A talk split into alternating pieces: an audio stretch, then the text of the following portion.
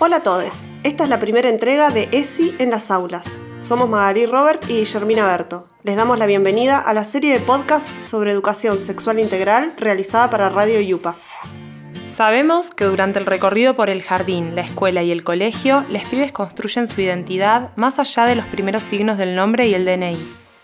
Ahí experimentan sus primeros afectos y amores por fuera de la familia e inician sus relaciones sexuales y construyen nuevos sentidos sobre los vínculos en relación con sus pares, con los adultos referentes y con su entorno en general. Vamos entonces a contar historias de ESI en las aulas. Gracias por darle play, esto nos sirve a todos.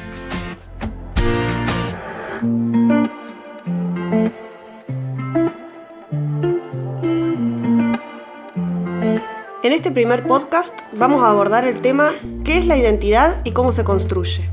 Tomando como eje el respeto por la diversidad, vamos a traer experiencias en primera persona de infancias trans.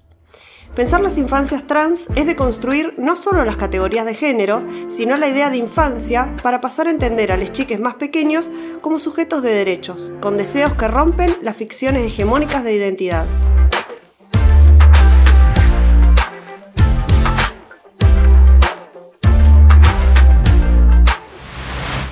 Para entrar en tema, nos hicimos las preguntas que creemos que nos dan una buena llave de entrada. ¿Qué es la identidad? ¿Es algo que nos preexiste y determina o es algo que se construye? Y si se construye, ¿quién o quiénes lo hacemos? ¿Es personal o es colectiva? Bueno, para empezar, quizás podemos definir que la identidad es un conjunto de características que nos define y que se construye de forma personal y colectiva a través de la apropiación de signos e ideas sociales.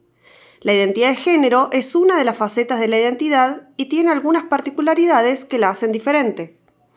Una de esas particularidades es que el género es uno de los grandes ordenadores y clasificadores sociales.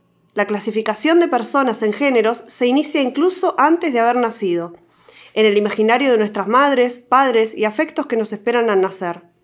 Incluso en la elección del nombre aparecen estas operaciones de clasificación que luego se ratifican y fortalecen en el registro civil, cuando nos inscriben con apenas unos días de nacidos y nos zampan una F, una M o una X actualmente en el documento nacional de identidad. Claro, pero la realidad es que nada de eso lo decidimos nosotros, y puede ocurrir que la autopercepción de algunos contradiga esas F y esas M mayúscula o ese nombre que nos han asignado. Ahora bien, ¿qué es entonces la autopercepción y la identidad de género? Para profundizar sobre este tema, invitamos a Federico Fujimi. Federico es médico pediatra de pediatría ambulatoria, es médico de la Escuela de la Fundación Domiciliaria y Hospitalaria número 1 de Neuquén Capital, docente de la Facultad de Medicina en la UNCO, integrante del equipo provincial de Educación Sexual Integral desde el 2015, secretario de la Asociación Civil Gaia, Nueva Crianza, para que nos cuente un poco más sobre la identidad de género. Eh, no quiero repasar la definición, cuándo nació el término, cómo fue usado inicialmente, cómo se, se usó después, pero sí lo que me parece interesante es algo de una experiencia personal que tengo, que es que me encanta la mitología grecorromana. La mitología grecorromana me la hizo conocer una profesora de historia y eh, me enamoró de conocer todas esas divinidades que eran tan poderosas y tan humanas a la vez, ¿no es cierto? Entonces, y que tenían errores y se que enojaban, muy diferente como a nuestro, yo soy católico, así que nuestro Dios, este, nuestro Dios trino, que está así como omnipresente, omnipotente, incólume, involuto. Este, bueno, y los dioses griegos son como más vedetongas, digamos. Bueno, una de las cosas que aprendí estudiando mitología era poder reconocer en las artes a qué, de qué deidad están hablando. Y para eso te enseñan a leer los atributos. Los atributos significaría que el, el artista cómo compuso la obra para que vos te des cuenta que te está hablando de Zeus, que te está hablando de Minerva, que te está hablando de Diana, de, de, de Afrodita, etcétera, etcétera. Cada deidad tiene atributos que significaría cosas que componen su expresión, su forma de, vestirse, de componerse y otras cosas más, que te está diciendo quién soy. Por ejemplo, persona adulta. Les doy como una prueba, un trivial a ustedes y a la audiencia. Persona adulta, barba entrecana, robusto, musculoso, que tiene un águila en el hombro y un rayo en la mano. ¿De qué deidad estoy hablando? Zeus, ¿no? Zeus es el que tiene el del rayo. Otra deidad para poder pensar, este, eh, miren, eh, eh, persona joven que tiene busto y tiene una ropa así como medio con minifalda, que es imberbe, tiene arco y flecha y va acompañada de una cervatilla, o sea, una ciervita, en vez de un ciervo, una cierva chiquita. Y tiene acá una vincheta con una luna. Pim, pim, pim, pim, pim, pim. ¿Quién habló? De Diana. Diana o Artemisa. Vamos ahora de la mitología de acá local. Estoy hablando de una persona de mediana edad, barbita, marrón, medio peladito, tiene como una especie de traje que parece un monje, tiene un niño en los brazos y una espiga de trigo en la mano. ¿De quién hablo? Tin, tin, tin, tin, tin, San Cayetano. Bueno, estos que vendrían a ser como los, los atributos, capaz en la vida cotidiana los, los, conocemos como disfraces. Si vos vas a la tienda de disfraces y decís, quiero vestirme de la Mujer Maravilla, y te dan todo el atuendo, todos los atributos.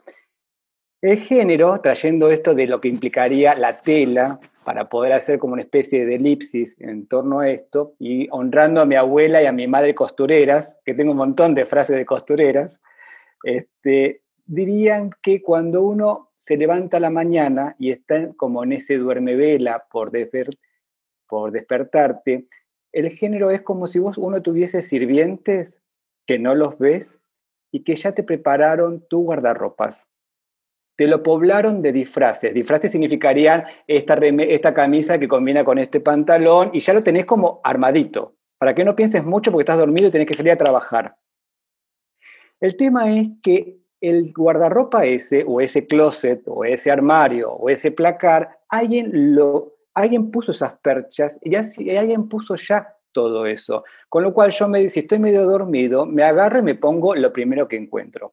Pero la pregunta es si mi sirviente o quien armó el guardarropa, ¿con qué criterio lo armó? Y si lo armó con mi criterio. Habitualmente lo arman con el propio criterio o con el criterio que uno tiene. Pero cuando, si yo abro los ojos y empiezo a ver la ropa que tengo, capaz me estoy dando cuenta que todo circula en torno a una misma temática. Todo tiene que decir, sos varón, sos varón, sos varón.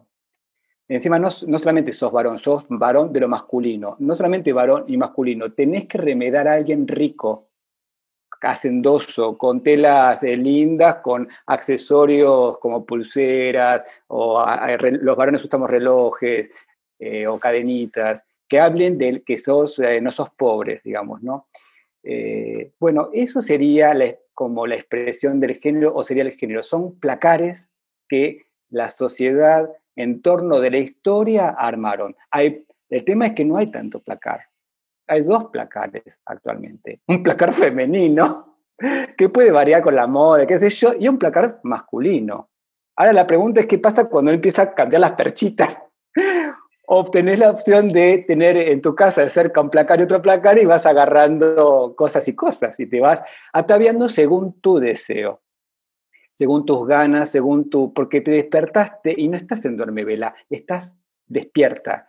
Entonces ahí empezás a la indumentaria, a, a hacer la voz. Esto es lo que yo quise decir cuando la expresión de género es lo único que uno puede modificar, porque ya el género es algo que lo tenemos dentro metido y muy poco, muy poco cuestionado. Entonces, bueno, cuando uno abre los ojos, ahí recién te das cuenta de cómo está uno eh, ataviado. Esa es la primera fe de rata.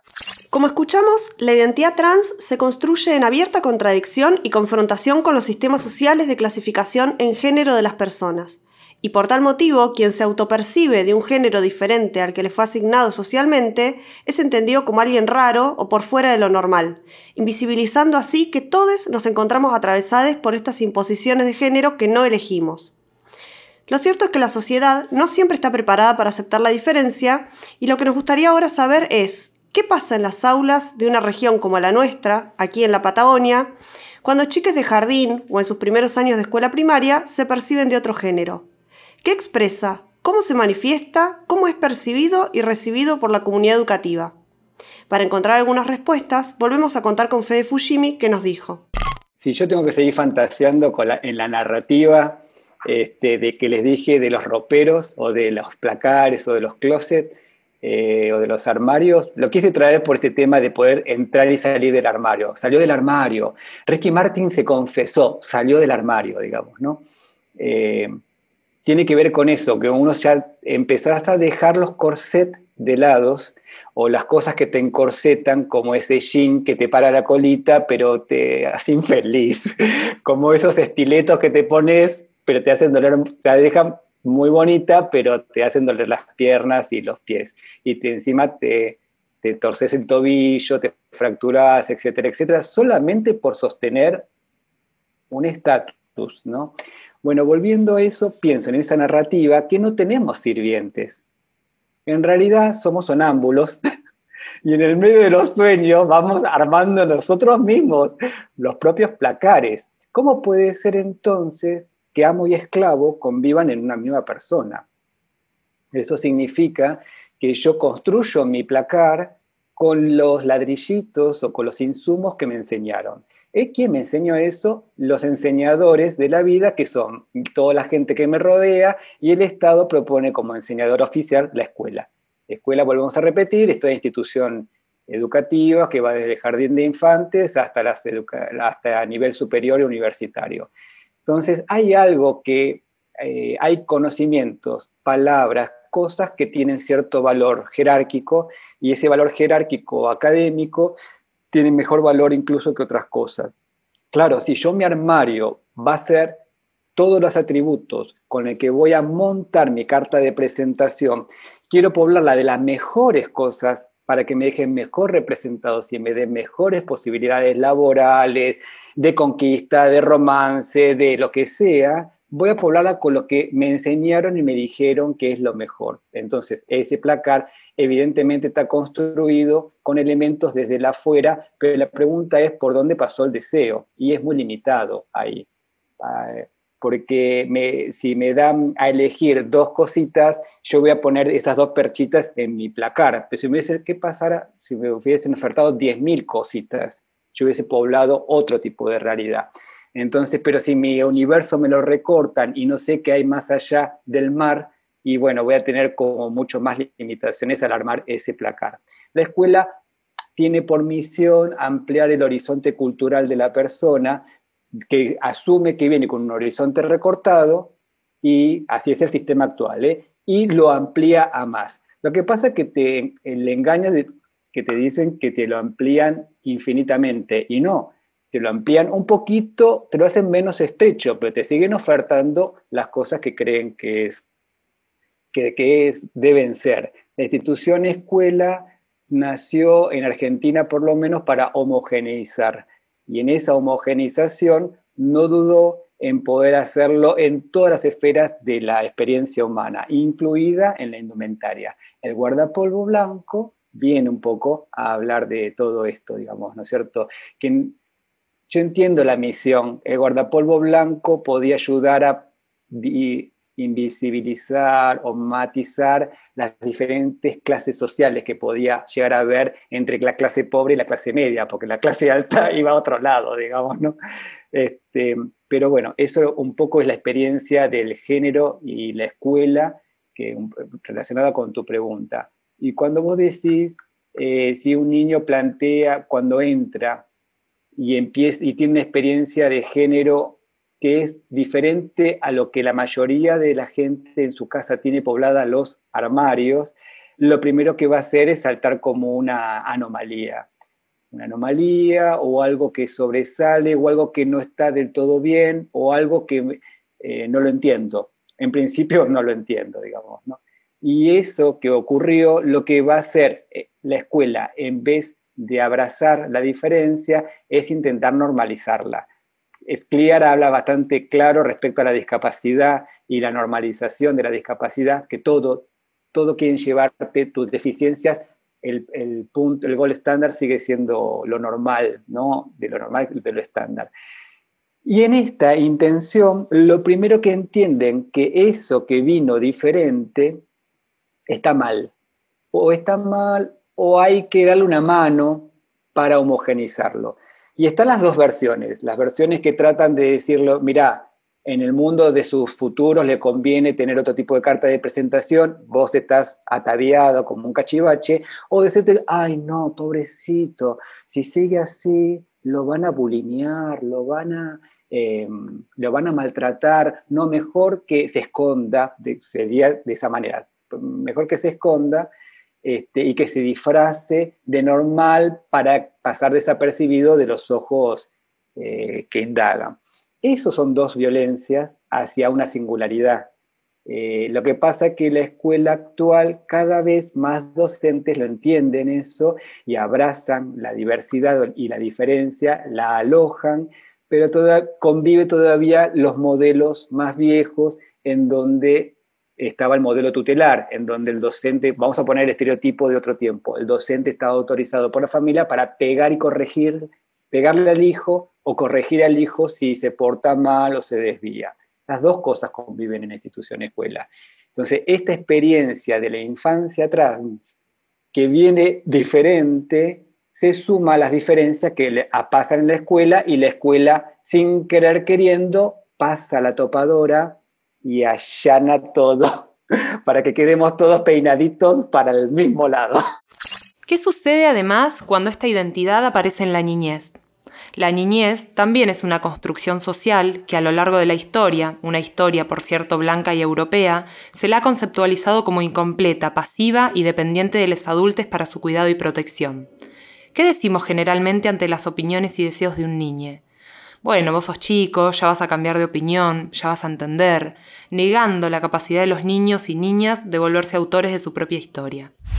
En medio de este universo, la infancia trans se presenta como una ruptura, un quiebre, donde las líneas se convierten en sujetos de derechos que pueden decidir sobre su futuro. Las infancias trans vienen a hablarnos de una construcción de la identidad que escapa muchas veces al universo de ideas de los adultos, que miramos con miedo o con asombro sin saber bien cómo actuar, intentando corregir o negar el deseo expresado. Para profundizar un poco más sobre esto, contamos con la palabra de Federico Fujimi y con Fernanda Bertoli, Fernanda es la mamá de Nino, el niño más pequeño en recibir el DNI con cambio de género en la provincia de Río Negro, y además es integrante de Nueva Crianza, asociación civil que nuclea familias y amigos de las infancias y adolescencias, acompañando amorosamente y garantizando sus derechos. Actualmente llevan adelante la campaña hacia una ESI no binaria. La infancia trans, en realidad, como todo, la diferencia viene a interpelar a la frecuencia o a la normalidad. La infancia trans no escapa a esto. Le pasaría lo mismo a una nena con silla de ruedas, a una nena con una traqueostomía que va a la escuela o con mochilita de oxígeno.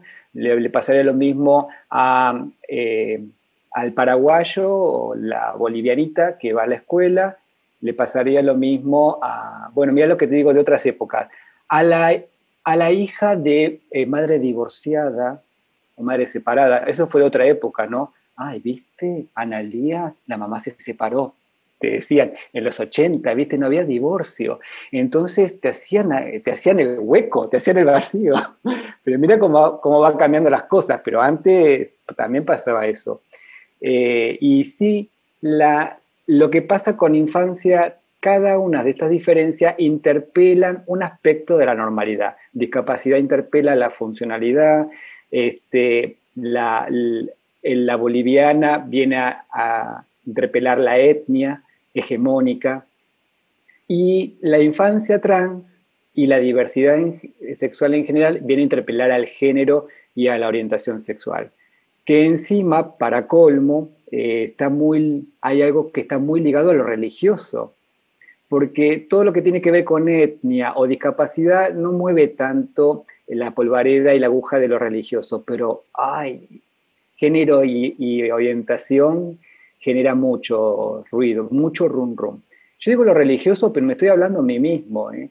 Y cuando digo critico duramente la escuela, yo trabajo en una escuela, yo hago docencia también, es una crítica fuerte hacia mí. Y lo que me duele es que somos un montón los que estamos en un camino fuerte de, construirnos o intentarlo y nos encontramos con compañeras y compañeros que tienen diferentes niveles de apropiación respecto a esto y a veces entorpecen la tarea de transformación y bueno, este, es parte del, transitar y la, transición que nos toca en este 2020. Eh, entonces, más que, eh, quiero ser crítico, pero a mí la escuela me da de comer, me viste, me alegra, me, también me define como sujeto y es algo que lo, abrazo, lo, lo digo desde ese amor. Mira, un amor duro, pero un amor, en fin. Y la infancia trans viene a traer un poquito eso. ¿Sabes cuál es la diferencia entre la infancia trans con respecto a otros? Es que solamente su cuerpo milita. Es como que la infancia trans, cuando aparece, no tiene que hacer nada. Solamente porque es, ya está interpelando. Entonces muchos chicos y chicas, muchos chiques te cuentan esto. Dice, yo no hice nada. Yo no le pegué a nadie, yo no le, no le grité a nadie, yo me quedé sentada en el banco y de, la nada la señora se puso como loca y me empezó a gritar de que me vaya, de que me vaya a la dirección, que voy a llamar a mi mamá, que vaya a mi, a mi mamá. ¿Pero por qué? Porque viniste así. ¿Pero cómo vine así? viniste con eso que no, no te corresponde. ¿Por qué venís con pollera?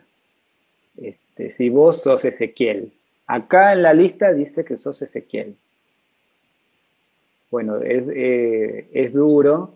Eh, y la pregunta es, ¿por qué Ezequiel no se guardó para poder evitarse todo ese problema? Y lo que pasa es que Ezequiel se viene guardando hacia añares y todo el mundo avanza y todo el mundo es feliz y Ezequiel se sigue guardando. Y un momento Ezequiel dice, bueno, córtenla con llamarme Ezequiel, pues es un nombre que no me identifica. Yo la verdad que me identifica otro nombre, con qué nombre no sé, pero ya lo voy a elegir porque a usted tampoco se le ocurren más nombres que insultos, puto, maricón o nenaza o lo que sea, este, pero yo voy a elegir un nombre para mí.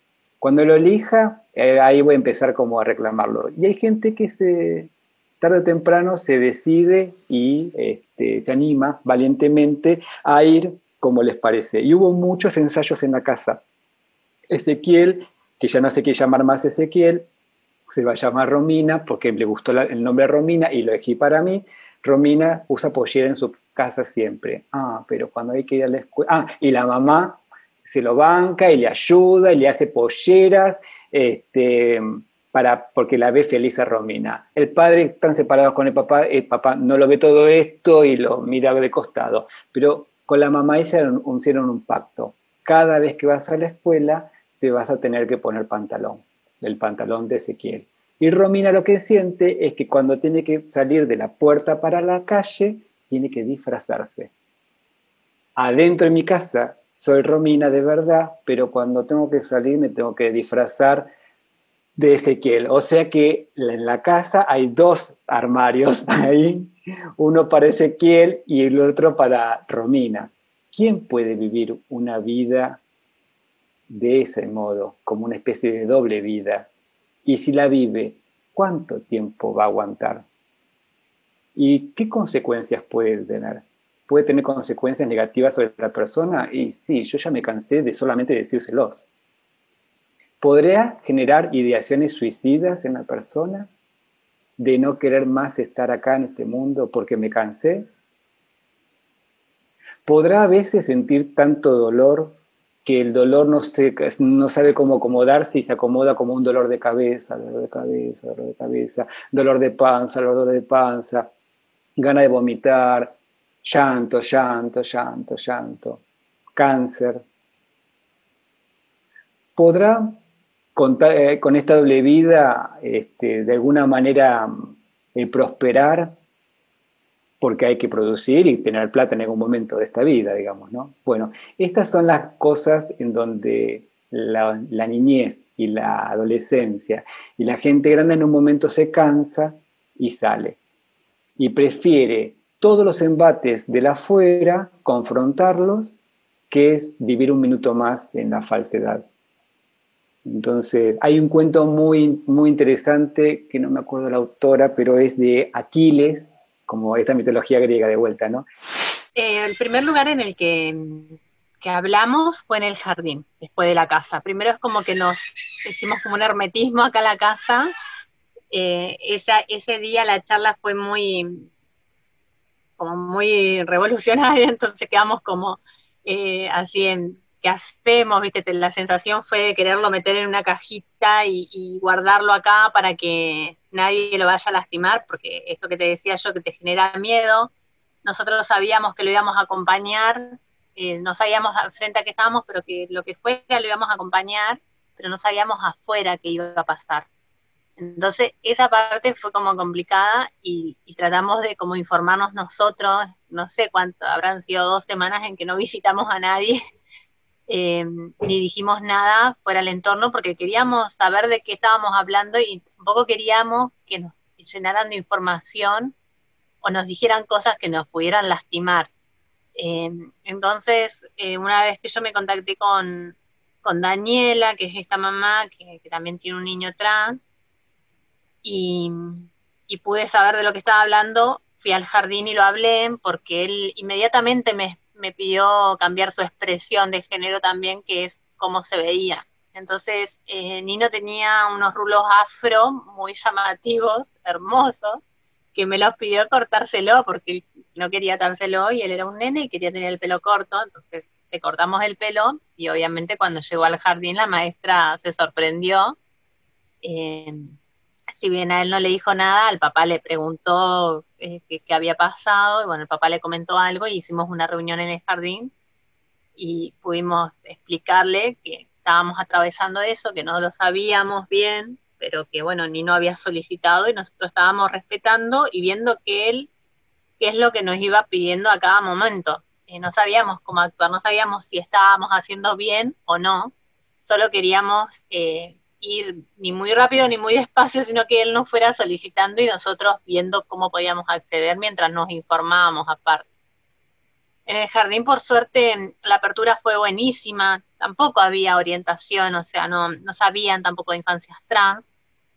Entonces también fueron como creciendo con nosotros en todo lo que Nino iba solicitando.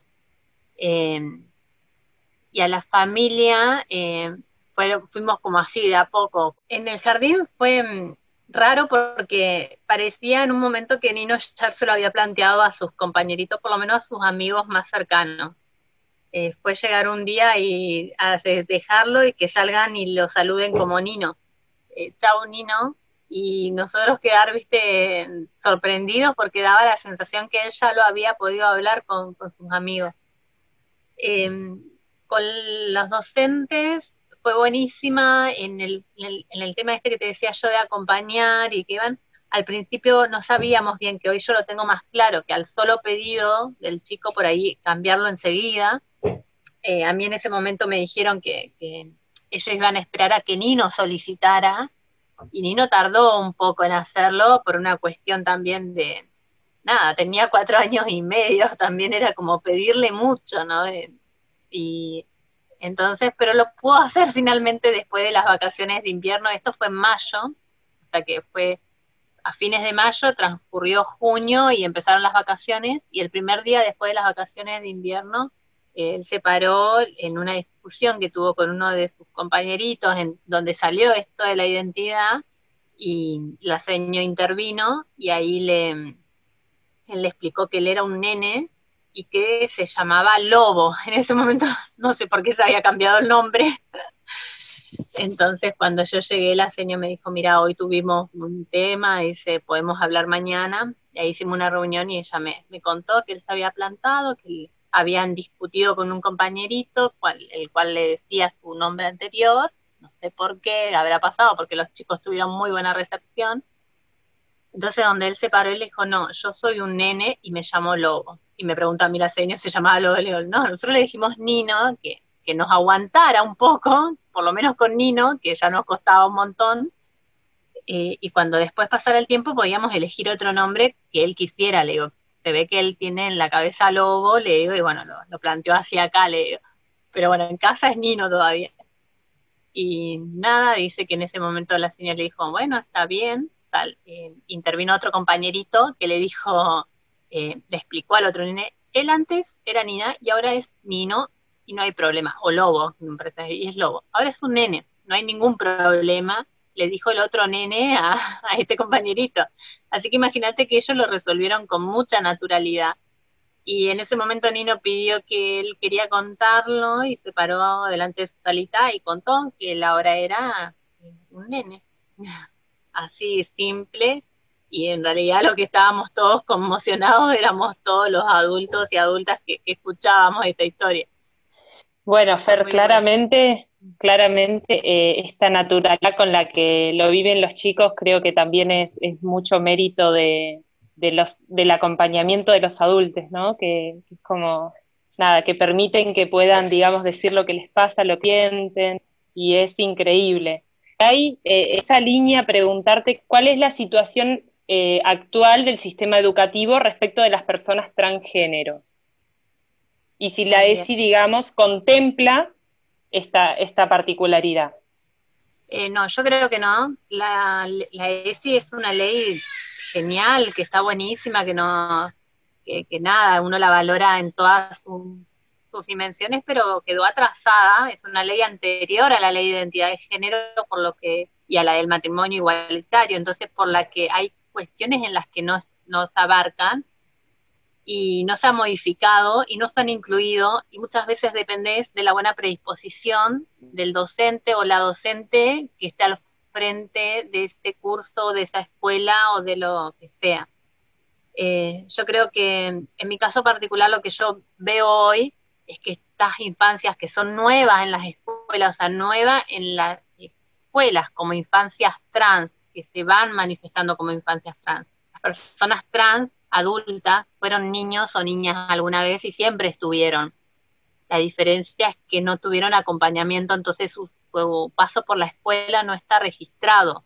Y si los que fueron a la escuela, que pudieron ir a la escuela, no está registrado como personas trans tuvieron que hacerlo detrás de la identidad que se le había asignado. Entonces, todo esto de las infancias en las escuelas y en el sistema educativo es nuevo y la ESI no lo tiene contemplado, entonces queda a disposición siempre de la persona que está al frente. Es por eso que hoy estamos trabajando y hay un proyecto desde la asociación en, cambiar eso, porque sí debo decir que eh, yo no tengo experiencia en la escuela primaria todavía con Nino, porque justo Nino empezó primer grado este mm, año, transcurrió dos semanas y empezó la pandemia, entonces como que no pude vivir las situaciones, pero sí en, las tareas que he recibido, claramente no están identificadas las familias diversas, no se habla de identidad de género, eh, ni de nada, o sea, no, no está contemplado, y, y creo que es algo que es fundamental, porque esto que hablábamos de los niños que toman todo con naturalidad, yo creo que, y la visión es más clara, más, más chiquitos son, menos ruido le hace todo esto, eh, como que no tienen cuestiones con nada, ¿no? te van a cuestionar nada, lo aprenden, lo aceptan, lo adoptan, lo respetan.